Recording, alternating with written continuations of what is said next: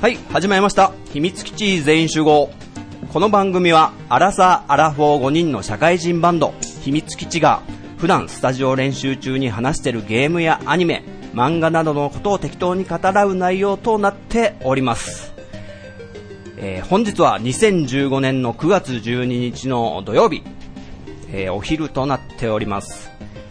えー今回はですね、ちょっと特別会というか、なんというか、ゼノブレイド座談会と題しまして、えー Wii で任天堂から発売された RPG、ゼノブレイド大好きゲストさんをね、お招きして収録を行います。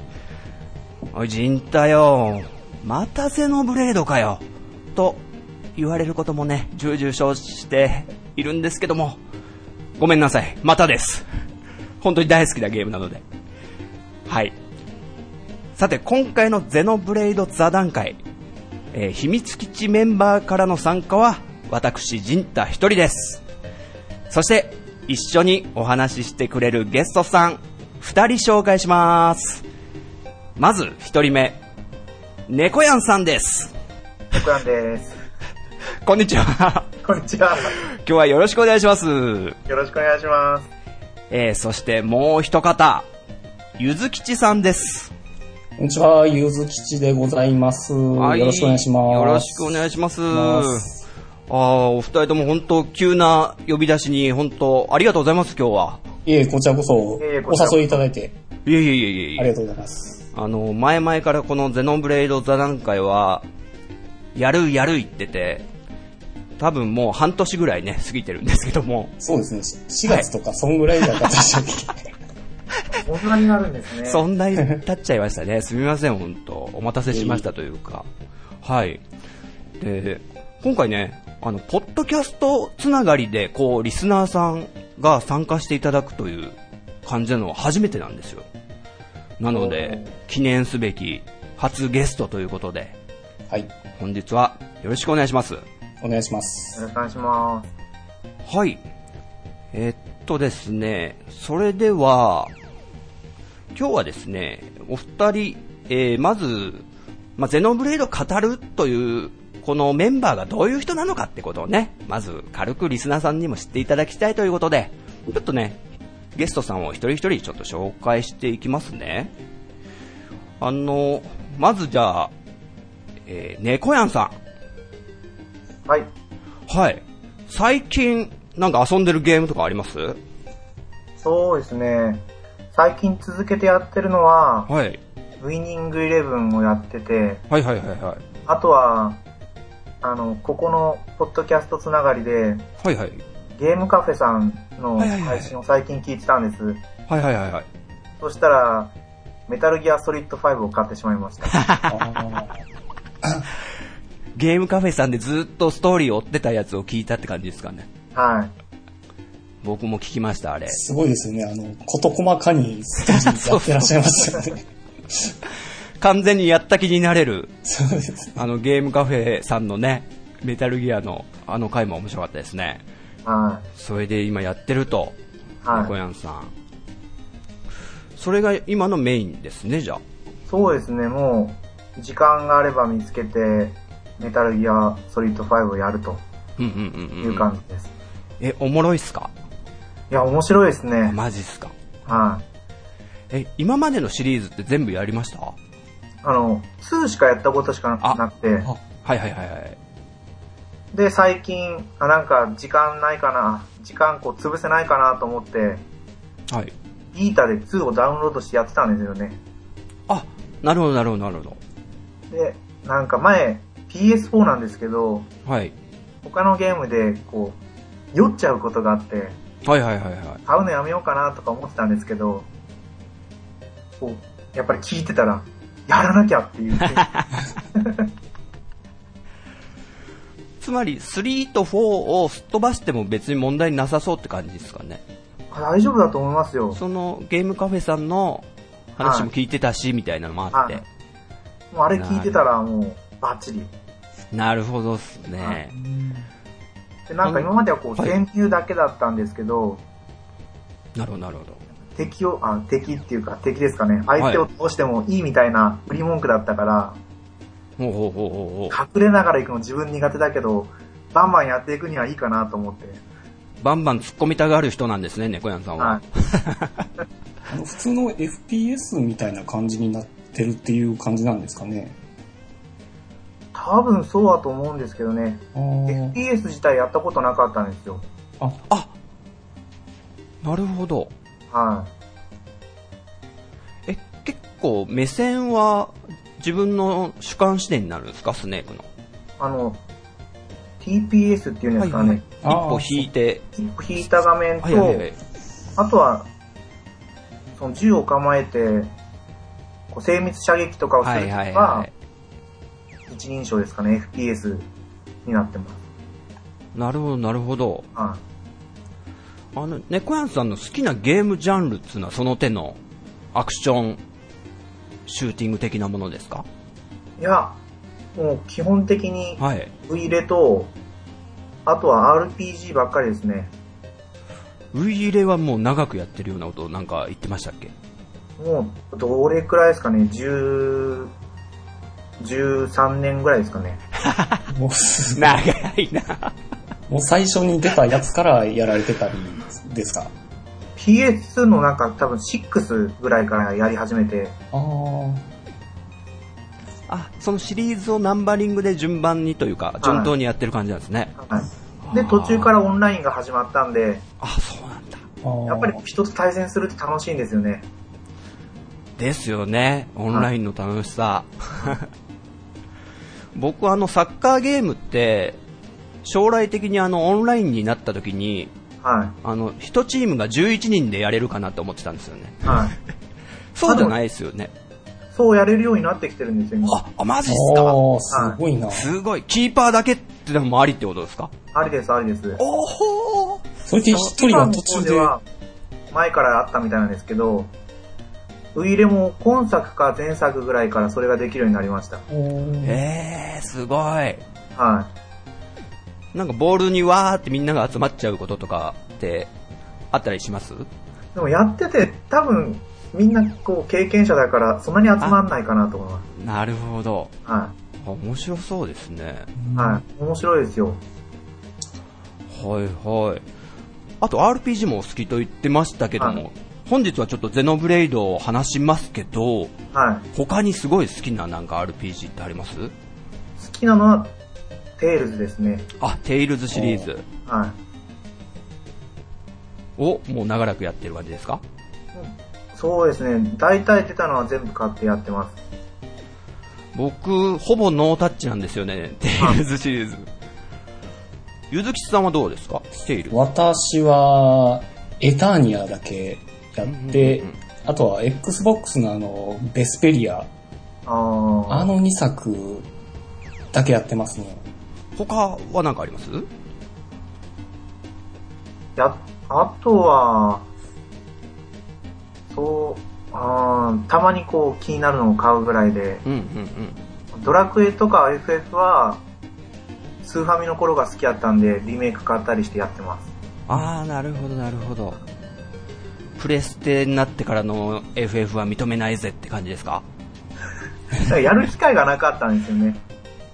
あー、タイミング的に。はい。なんかこう流れに乗り遅れちゃうと手出せないみたいな。あはい。ー、僕もドラクエ7とかそういう感じでしたね。長らくやってなかったみたいなとこあります。はあ、わかります、それ。い。はい。なるほどですね。だからシリーズものだとテイルズで、うんうん。まあ、単発でやりながら、まあ、ドラクエと FF は人の記事を見ながら楽しそうなやつは買ってやるみたいなうんうんうん。お、なんとなく猫やんさんカラーが分かってきましたよ。はい。はい。では、本日よろしくお願いします。よろしくお願いしますお願い。します。はい。あと、えー、お次は、ゆずきさん。はい。よはい。よろしくお願いします。ろしくお願いします。今回、あの、この手のラジオ番組、お初ということで、全くもってはず初めてですので。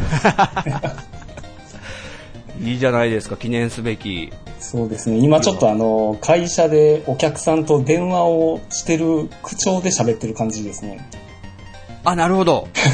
ちょっと、ちょっとこう、間を取って。間間を取って若干トーンを上げてっていう感じで 喋ってます。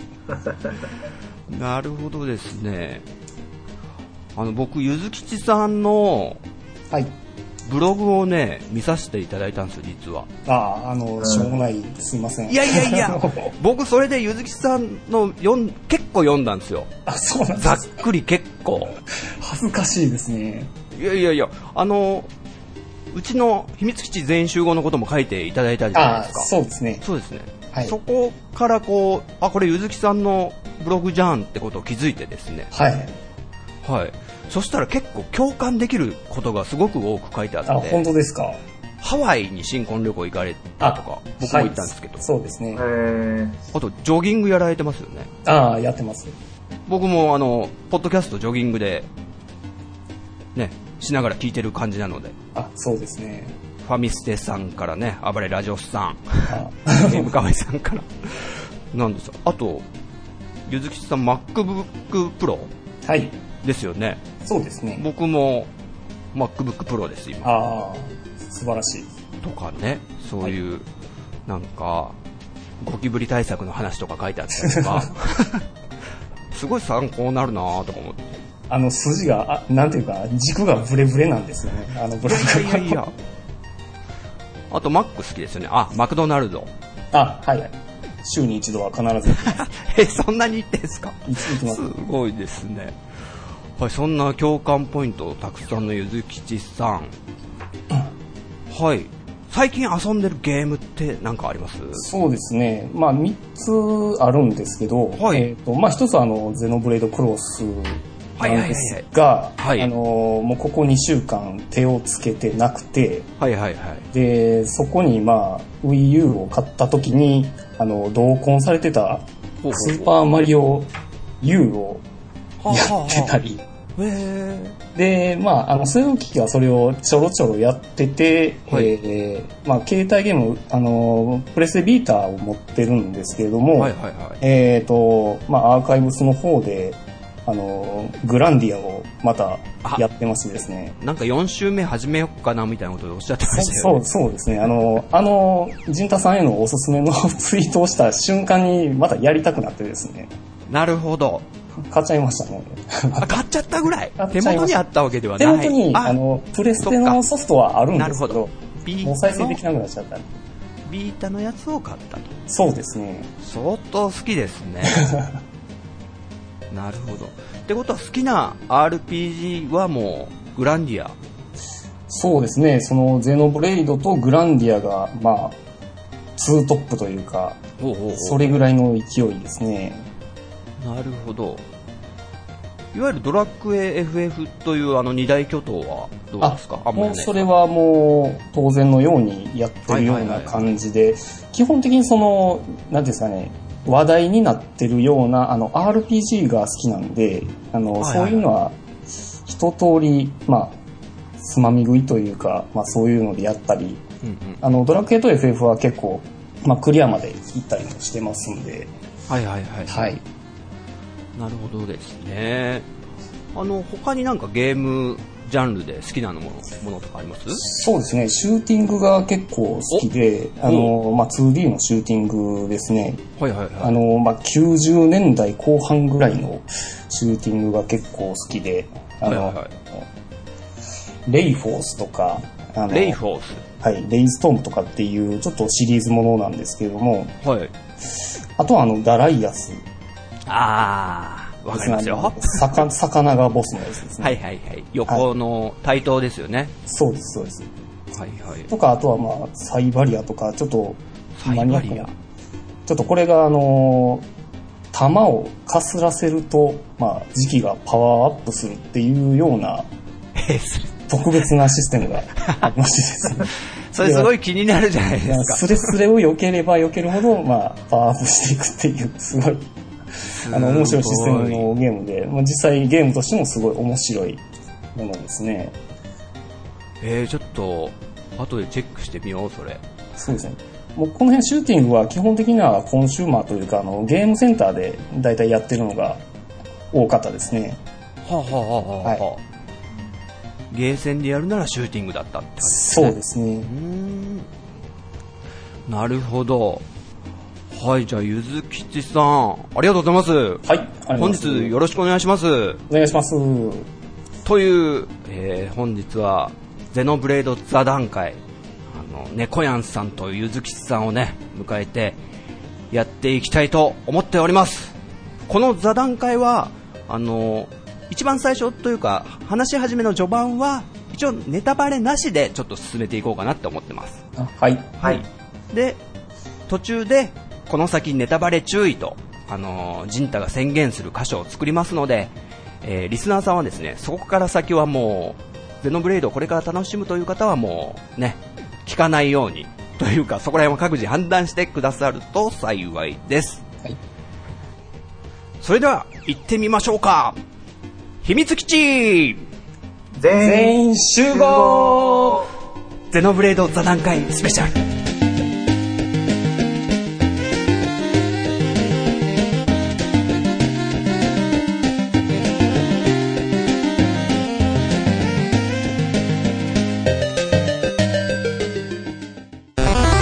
はい、ということで今回の秘密基地全員集合はゼノブレイド座談会です。あの、ゼノブレイドってゲームを軽く説明させていただきます。えっと、ゼノブレイドは2010年に、えー Wii から、えー発売された RPG です。で、販売は任天堂で、制作したのがモノリスソフト。これはね、ゼノシリーズをずっと作り続けてるところで、えー過去にもゼノギアス、ゼノサーガーとね、作ってきて、その流れで、今回ゼノブレイドが一応、えー連続の3作目になるんですね。ということで、で、このゼノブレイドがね、各界からもとにかく高く評価されてて、で、海外からもね、すっごく、えー評価されてるような、もう素晴らしい作品なんでね。で、私、ジンターはもう、RPG の中で一番好きなんじゃないかというね、思ってます。猫やんさんは、ゼノブレイド好きですか？好きです。言わされてないですよね？いや、言わされてないですよ。やった、嬉しい、ほんとは。ゆずきさんも？大好きです。なんか食わず嫌いみたいですね。いや、そあ、あの、トンネルと食わず嫌いのあの、大好きですみたいに最後言うみたいなあ。の、この番組の最後に参りましたって言うかもしれないですけど。実はやったことないんですって。それです。喋ってたらすごいねってことになるかもしれないですけどね。すごいですね。はい、そんなゼノブレイドなんですけども、お二人は、この作品っていつぐらいにプレイしました？えー、じゃあ猫やんさん、いつぐらいにプレイしましたかね？私はもう発売と同日に買ったんで、おー、すごい。は2010年。い。そうですね。5年前ですよね。はそれからって、えー、プレイしました？い。それから、もうずっとプレイして、おうおうで、やっぱりこう、やらなくなるじゃないですか。はいはいはで、その後、やっぱり秘密基地全員集合ですよ。い。お金太さんの特集聞いてあ、れれれれ？3DS 本体と一緒になっちゃいましたよ。そうだそうだ。うんなんか、買ってやってくれてるって言ってましたね。はい。うちの奥さんに頭を下げて、あ、みんな、奥さんに頭を下げて？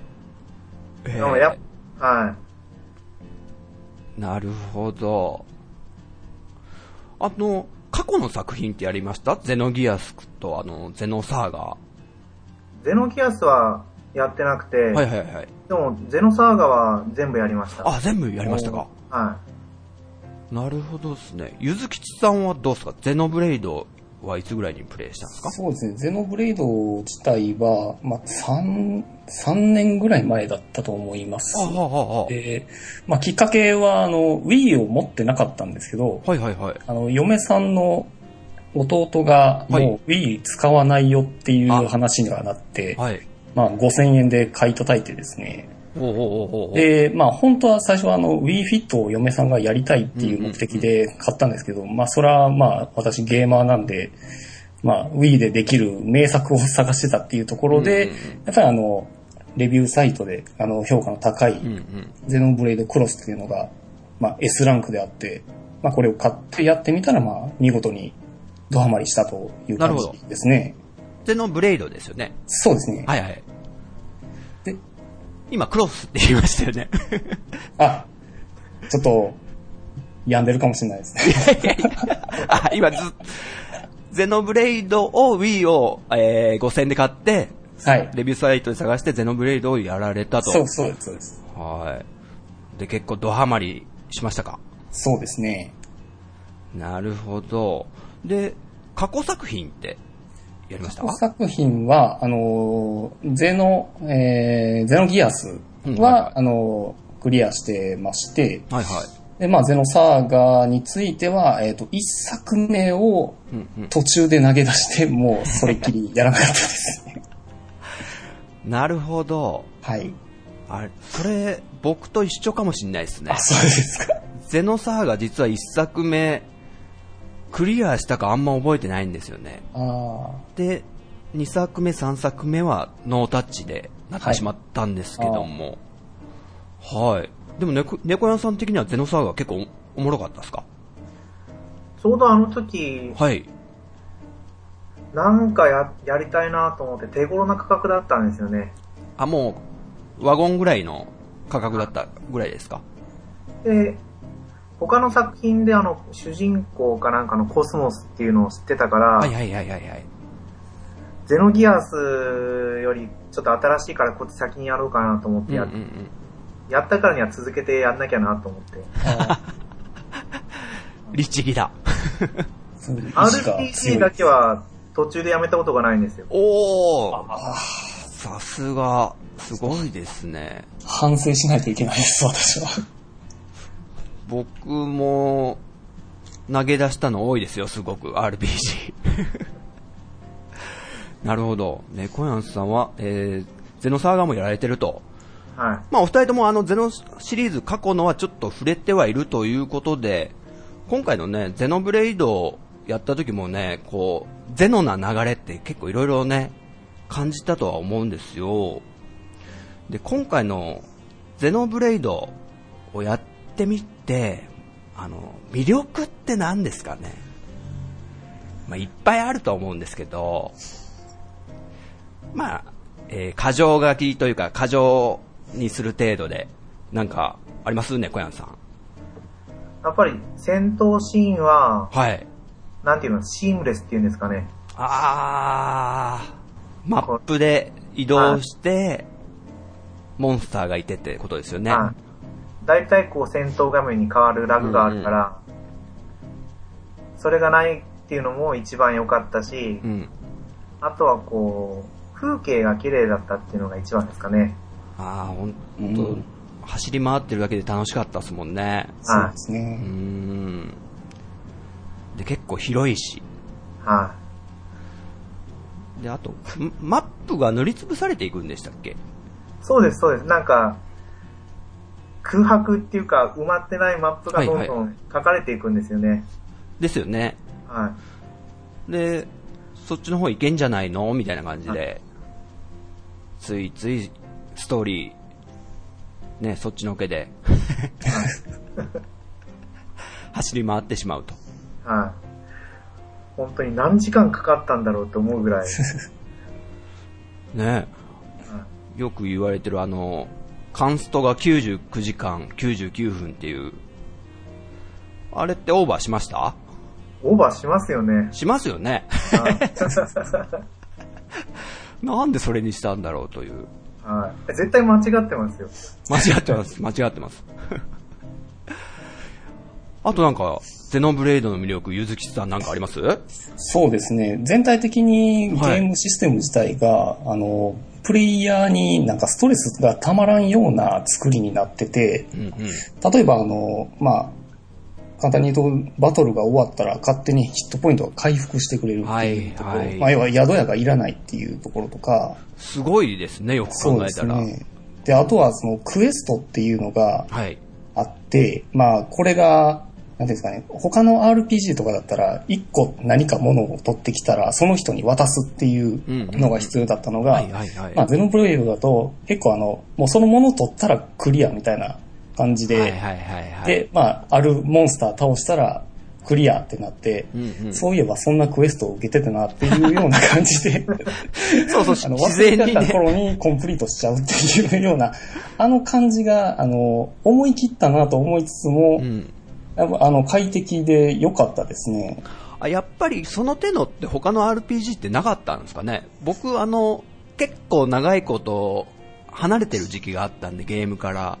はいはい。あ、最近のゲームってこんなに便利になってんだぐらい思ったぐらいだったんですけど。やっぱゼノブレイドその。特権的なものだったんですね。私的にはすごい特徴的だなって思いましたね。はいはいはい。確かに。あの、回復すんのも確かにですね、あの、戦闘終わった後に、ベホイミとかかけなくていいわけですからね。そうですね。確かに思い切ったシステムだなと思って。うん。あとなんかあります？まあ、あとはやっぱりストーリーの部分なんですけども、まあ、ストーリー全体の流れは、本当に、なんていうんですかね、もう、その辺の街にいてる好奇心旺盛の男の子が、まあ、最終的にはなんか世界を股にかけて、うん。まあ、救うだの救わないだのっていうところまで、まあ、話が成り上がっていくというか、はいはいはい。その流れがすごく熱い。このストーリーが一番すごいですね。熱いですよね、本当、改めて、あの、この座談会のために、あの、プレイ動画を、ストーリーを追ってみて、結構、あの、僕、うるうるしちゃうシーンとか何個かあって、そん、そんぐらいちょっとなんか、いいストーリーだなと思って。でも、結構、定番ですよね、言ってしまうと。そうですね。王道パターン。悪く言うとありがちではあるという感じではあるんですよね。もうでもありがちでいいんですよ、そうそう。だからここがまた、ね、いいなと。そうですね。はい。ストーリーですね。あと、なんかあります？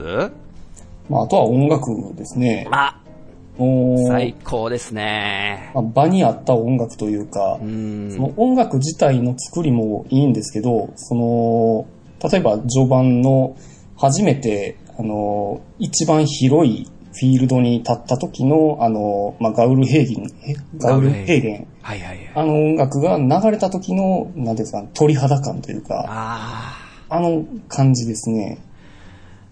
またねそれがちょくちょく。ーガウルヘーゲンの手前って、確か音楽が無音になってるんですよね、確か。そうですね。ちょっとなんか、崖の間の、なんか、狭い筋から入っていって、バッと開けて、その音楽になるんですよね。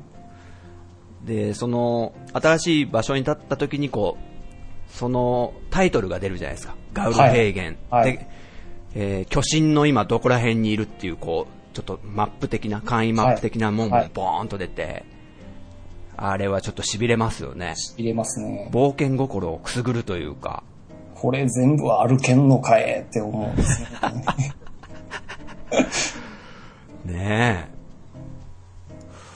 あと、音楽ね。好きな、じゃあ音楽ってなんか思いつくの、猫屋さんなんかどっか、どっかのシーンで流れる音楽好きとかあります？こう特にこれっていうのはなかったですけどね。はいはいで。も、やっぱりさっき出た、本当に、巨神客のとこにバンって出た時のイメージが一番残ってますね。いいですよね。うん。あの、いつだったかな？ちょっと前になんか、コンサートというか、実際の生演奏でそのガウルヘーゲンとかを演奏した動画を、ゆずきさんなんか見たって言ってましたよね、確か。ああ、そうですね。コンサートというか、なんか任天堂の公式の動画で、あのー再現してたというか、そうそうそうそそうですね。あれで聞きましたね。あれも良かったですう。。よかったっすよね、生演奏。はい。僕が好きな音楽は、木の律動、あっていう曲がすごく好きなんですけど、あの、えー、まあ、物語後半になると、通常戦闘の曲がガラッと変わってしまうっていうね。うん。これもなかなか思い切った、あの、演出だったなと思うんですけど、しかも通常戦闘と思わせないぐらいの激しい。激しいんですよ。中ボスかよって思うぐらい。そうね。なんていうか、中ボスよりすごいなっていうのが、ま毎回流れるんで、もですね。あとまたストーリー的にもこう、もう敵陣に乗り込ん、今から乗り込んでいくぞっていう、わーってこう、熱を帯びた時の、その瞬間に、ガラッともね、その、もう、もう僕は戦闘早く終わらせないようにこう、工夫しながら、ポーズかけられないんで。もう何度も聞きましたね。う、そうですね。うん。まあ、名曲もすごく多いと。はい。でですね、あと、何を言う、なんか魅力というか、すごく小学生みたいな言い方しますけど、モナドがかっこいい。あれ？これ僕だけですか？あ、モナド。モナドっていうあの、主人公のシルクが持つ剣が、もうかっちょよくって、僕はすごい好きなんですけども。そうですね。あの、FF5 ってお二人ともやりましたよね？はい。あ、やりました6だ。間違えた。6。あ、はいはい。で、アルテマウェポンっていう武器、覚えてません？はい。名前だけ、はい。アルテマウェポンっていう武器は、あの、その持ってる人のヒットポイントに応じて、剣先があのビームみたいになって伸びるんですよ。はちゃんとあの、グラフィックでもヒットポイントそうそうそう小さかったら、あの、ナイフみたいになっちゃうんですよね。そうなんですよ。いわゆるビームサーベルというかなんか、ライトセーバーというか、あの光ってる感じが僕はもう昔から好きで、で、そのアルテマウェポンをね、すごく思い出してですね、この、モナドが。それでね、すごい好きなんですよね。まあ、あの、主人公シュルクの感情に合わせて、なんか、もうギミックがガーッと光り出して、怒ったらなんか、もうそれこそそのビームがぐわーっと大きくなったりとかっていう感じで、イベントシーンではそんな動きする感じがしますね。ほんと少年漫画というかね、まあ男の子は好きでしょうね、こういうの多分。そうね。っていうのをもううまく作ってくれてんなとか思って。はい。あとね、ストーリーとあと、キャラクターもね、すごい魅力的でしたよね。はい。そうですね。まあ、キャラの話をちょっと深くしていくと、若干ネタバレも含んでくるところのになってくるので、じゃあ、ここら辺でちょっと宣言しちゃいますかね。じゃあ、リスナーさん、えー、ここから先は、もう完全にゼノブレイドのストーリーとか、キャラクターとかの、えー、ね、新、なんつうんですか、深いところに触れていくので、ネタバレありになりますので、えー、ちょっとね、そこら辺は考慮して、えー、もし進むか止めるか、えー、各自ご判断ください。ということで、えー、まずですね、ゼノブレード座談会、お二人の好きなキャラクター、これね、聞きたいんですね。猫やんさん、なんか好きなキャラクターなんかいますかね？好きなキャラクターは、はい。個人的にはメリアとか好きでしたけどね。いいですね。僕もすっごい好きです、メリアちゃん。はどんなとこがですか？や、普通に、普通にビジュアルが好きでした。あ、ああ。そうですね。あ、ああいう女の子が好き。あそうそうそうそう。いいですね。あのキャ、ラクターも、その、個性がって言ったら、はい。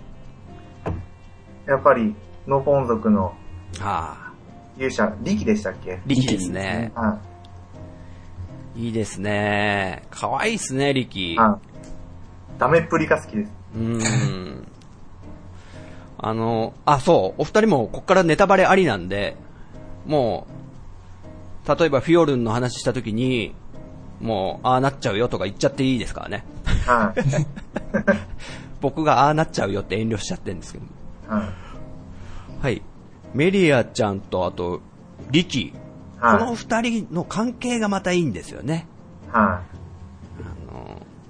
まあ、メリアちゃんがすごく、あの、ハイエンター族という、ね、種族のお姫様ということで、言葉遣いがね、あの、高貴な出なので、なんていうんですか、まあ、いわゆる偉そうな言い方というか、ずーっと気を張って生きてるというか、そんな感じじゃないですか。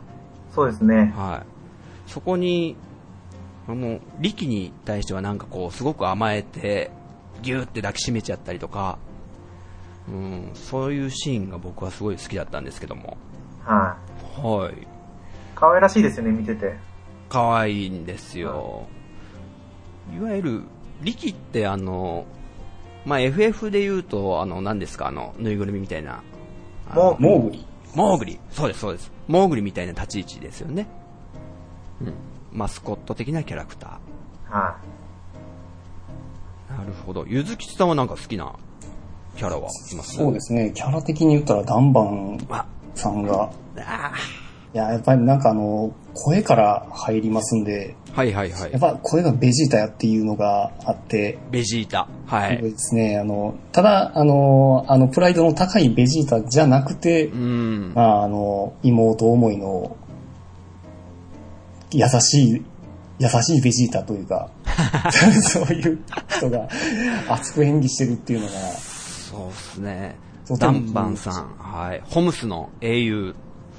で、えー、モナドをね、最初は使っていたんですが、えー、モナドに振り回されて満身創痍になってしまったようなキャラですよね。はい。はい。でね、そう。まあ、いい兄貴的な存在なんですよね。そうですね。あの、まあ、序盤に途中でピンチの時に、まあ、あの、相方のディクソンというものと、はい。二人で駆けつけるわけなんですけども、はいはいはい。あの、まあ、やっぱり来たかみたいな感じではあったんですけど、やっぱりその時の、なんですかね、もう流れというか、もう全部持っていったなっていうあの感じもいいですね。もう、ほんと少年漫画的な流れですよね。そうですね。あのーもう主人公たちのピンチに、まあ登場的なので分かりやすく言うとやっぱり悟空ですよね。ああ、そうです。最後に登場してみたいな。あれはいいシーンですね。熱いですね。熱いですね、ダンバンさんが。あ、で、その時にディクソンが言うセリフわわかります？こう、あのーダンバンに向かって。まあ、これ一番僕最初の狙撃した時、あ、そうです、そうです。あの今だ、突っ込めって言。突っ込め、イノシシですよ。ああ、おーっつって、ダンバンがピャーもう、刀なんですよね。あの、刀を使うっていうのがまたかっこいいですね。そうですね。で、今までモナドで切ってた時とは違う感じで、まあ今までモナドやったんで、ちゃんと鬼神兵は切れてたんだけれども、まあ刀になっても、んなんかあの、ちょっと関節狙ったりとかをして、うんうん。まあうまいこと倒していくみたいな感じの描写がされてあって、まあこれもうまいなと思いました。ねあと何がすごいって、右利きなのに、おそらく右利きですよね。そうなんですか。あ、そうですよね。そうです、そうです。ああですよね。モナド使って右手がダメになっちゃって。あ、あ、そっかそっか。で、左で戦ってんですよ、ずっと。すげえなーとか思って。強えなーとか思って。もう兄貴ですね。兄貴ですよ、本当に。ねえ弱い一面もあるんですよね、ダンバンは。えーっとですね、実はフィオルン、妹のフィオルンしか見たことないんですけど、あの、よく泣いてるって言ってましたよ。ダンバンは。はい。みんなに見せないけど、涙もろいんです。つって。うーん。いいですね、ダンバンも。はまあ、ほとんどあの、主人公たちのキャラクターって、みんな魅力的じゃないですか？そうですね。みんなそれぞれの目的を持って動いてるんで、うん。で、まあ、利害関係の一致というか、結果的には、まあ、最終的には同じ目的が一個できるわけですけど、あそれに向かって動くっていうような感じがいいですね。ですよね。この仲間たちもめちゃくちゃ王道なキャラですよね、でも。あの、個性が あの、そ他のアニメとかゲームとかによくある立ち位置というう。か、よくありますよね。こ僕はあの、ゼノブレイドのあの、プレゼン会をこの秘密基地全員集合でやった時にも言ったんですけど、FF10 のキャラクターたちとすっごい被るなって最初すごい思ってたんですよ。あの、主人公が金髪っていうのがまず、主人公、あの、何、王道漫画の定番ですよね、まず金髪って。ああ、そうかもしれないですね。はい。で、主人公のシュルクが金髪ってのが、FF10 でいう T だ。はい。はい。で、あの、T ダの良き相談相手のワッカって言いますよね。はい。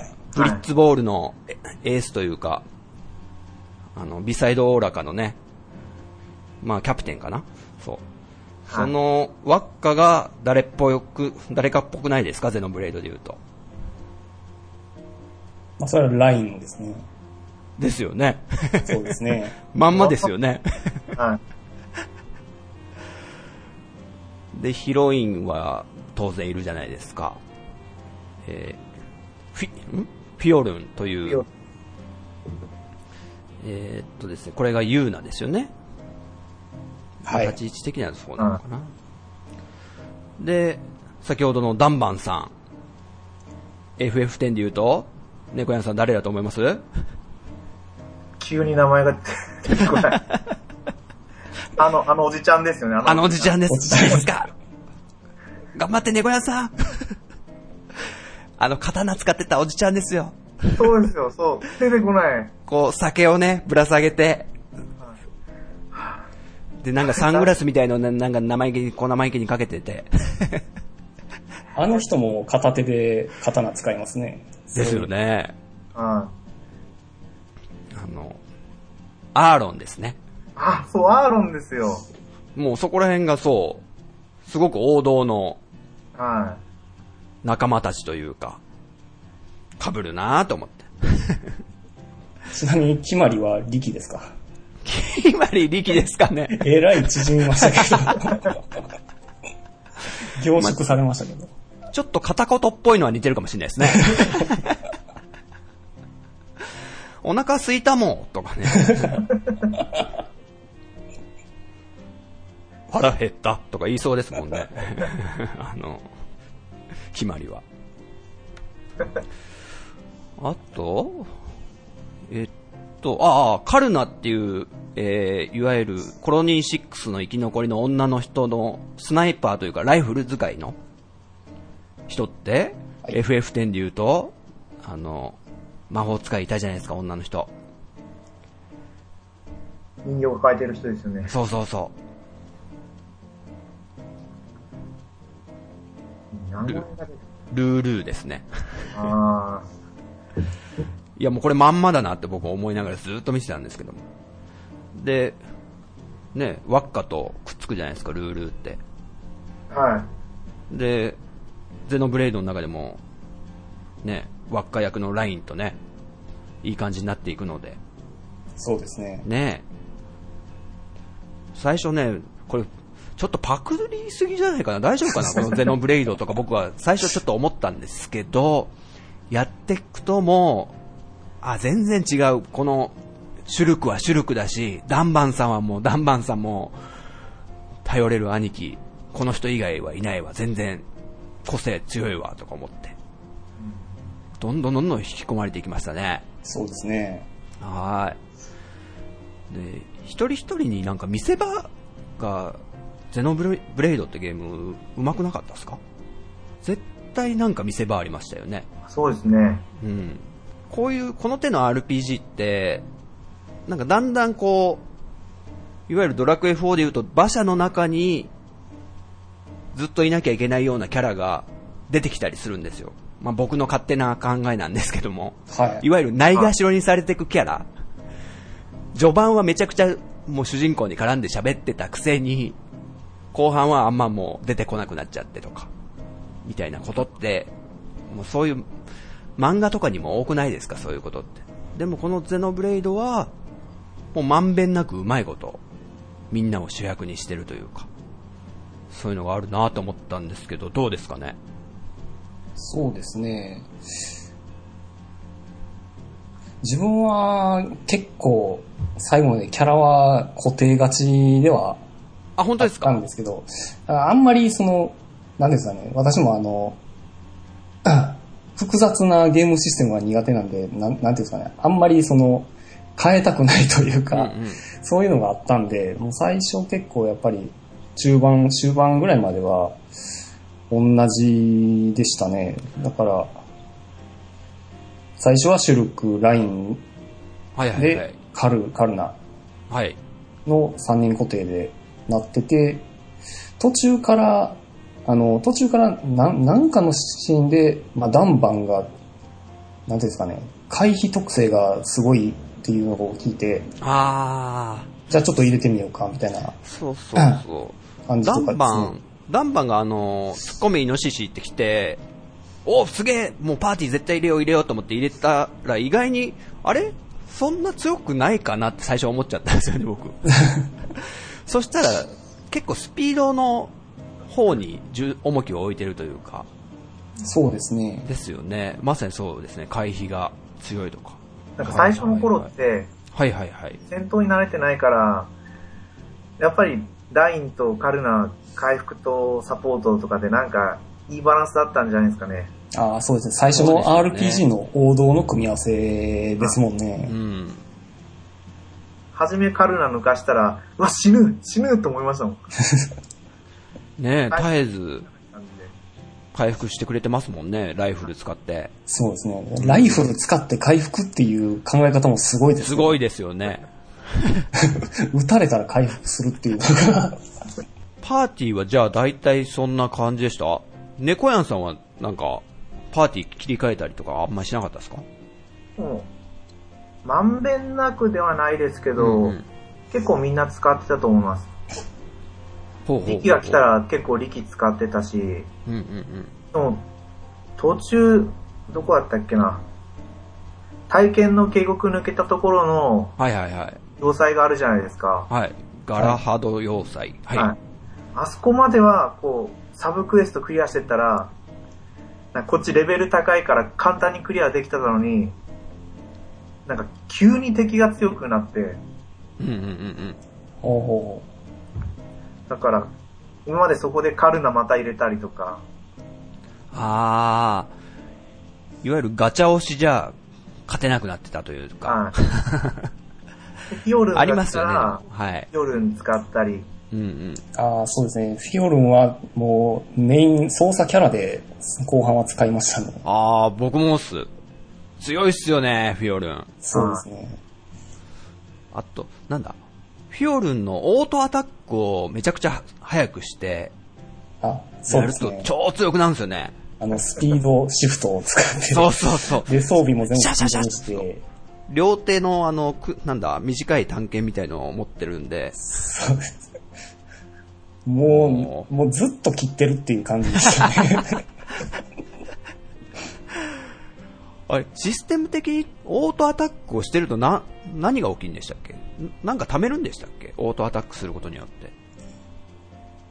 なんかのゲージが溜まるんですよね。何やったか真ん中のゲージ貯めるんでしたっけ？な。もう今、ゼノブレードクロスの頭になってしまってるんで。そうなんですよ。リキャストが増えるという。そうなんかパーティーゲージっていうのがあるんですよね。はいはいはい。あ3つゲージがあって、うんうんうん。3つ溜まるとなんか、チェインコンボって言って、コンボができるあ。あ、あ、はいはい。あの、B ボタンをタイミングよく押して繋げていくっていうやつですね。あれ、そう。そのチェイン、何でしたっけ？チェイン、コンボのやつ。チェインアタックはが、一人一人掛け声があるじゃないですか。声優さんがもうね、戦闘も喋ってくれるわけですけども。はい。で、繋いでいくときに、もうその次のキャラクターにバトンを渡すときに、ちゃんと言うじゃないですか。えー、ダンバンさんがこう、シュルク行くぞ頼むつって、ありがとうダンバンさんライン続けみたいな。ああ、おうよみたいな。で、それを見てると、いろんな組み合わせやりたくなったんですよね、僕はそこから。はいはいはい。はいはい。ああ、その掛け声を聞きたくて。そうそう、掛け声を聞きたくて。あそれってすごい組み合わせいっぱいあったと思うんですよ。で、フィオルンがいるときは、お兄ちゃんみたいなこと言うんですよね。そこもすごく作り込まれてんなと思って。ねえ。あ、そうですね。すごかった隙がないですね。本本当に。えじゃあ、ジンタさんは、はい。パーティーは固定じゃなかったんですか？僕はもう結構入れ替えてましたね。あの、メディアちゃんが好きなんで、はメディアちゃんを結構メインにしたりとかしてましたね。最初使い方全然わかんなくって、あのメディア。あ、そうですね。あれって何でしたっけ？あの、一回何かを召喚するんでした。そうなんですよ。あれはもう、ほんと特殊すぎて、エーテル技をまあ使うキャラじゃないですか、メディアちゃん。はい。はいで、なんか、まあ精霊みたいのを、まず水の精霊を一つ呼ぶ。で、もう一つ水を呼ぶ。もう一つ呼ぶみたいな。そこで初めてこう、パーティー内に、えー、なんだ、治癒の効果が現れたりとか。で、逆に火を3つ呼び出して攻撃力を高めるとか、直接なんかこう、呪文を敵にぶつけるみたいなイメージじゃなかったんですよね。一回呼び出しといて、みたいな。最後になんか使い終わったらなんか発射するみたいな感じありませんでしたか？そうですね。ちょっとそこが最初理解できなかったんですよね。まあでもなんやかんや、まあ序盤は本当なんだ、シュルクで崩して、ラインで転倒させてみたいな。結構ありきたりな戦いをずーっと 続けてましたけどね、コツコツコツコツ。やってました、やってましたやって。ましたよね。ずっとワイルドダウン、バックスラッシュ。ワイルドダウン。ど、どっかの敵でなんか、もうほんと序盤はもうただアーツをぶっ放してるだけ、何もやらない、崩しとかもやらないで、はガチャ押しですね、まさまさに。でも、序盤のなんか、黒のフェイスかな？との戦いとかで、それじゃ倒せないってなるんですよね。モナドが効かないみたいになって、い。はい。崩さなきゃダメだとか。ああ、はい。あとパーティー、チェイン、チェインアタックみたいなのを使わなきゃダメとか言われて覚えましたよね、その技を。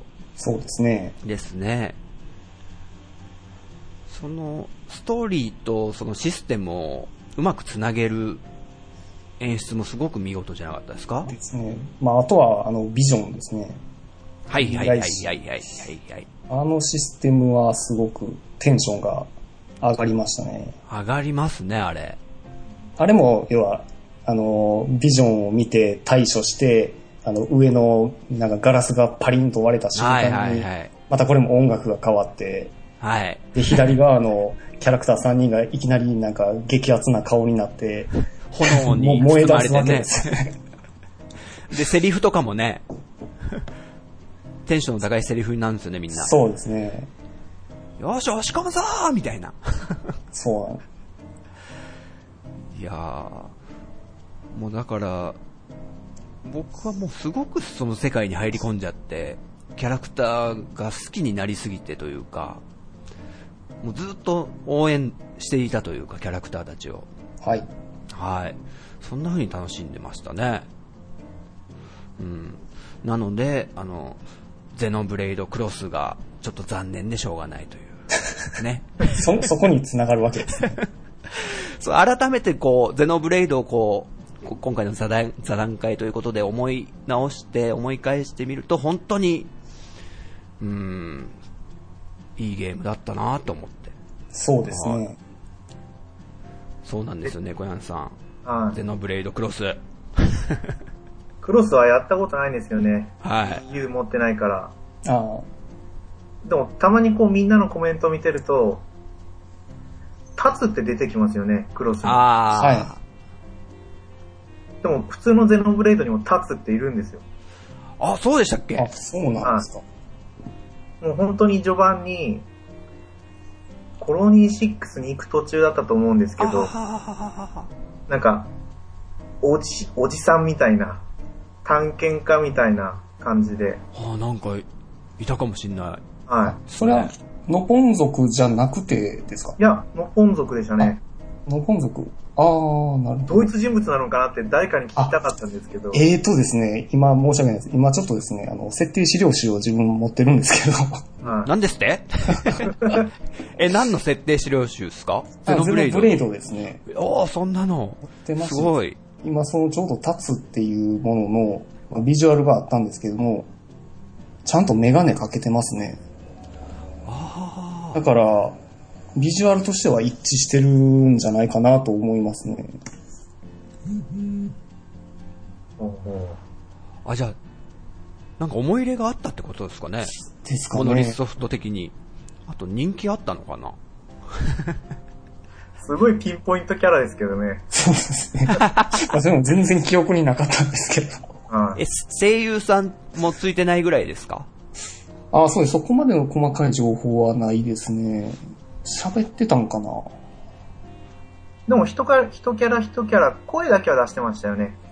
あ、最初の話しかけた時に、はいなんか、おーとか、わーとか、そんな感じのはい一言があった感じくらいだったと思います、喋ってたの。なるほど。あそれちょっなるほと気づかなかったですね。すごい新しい情報ですね。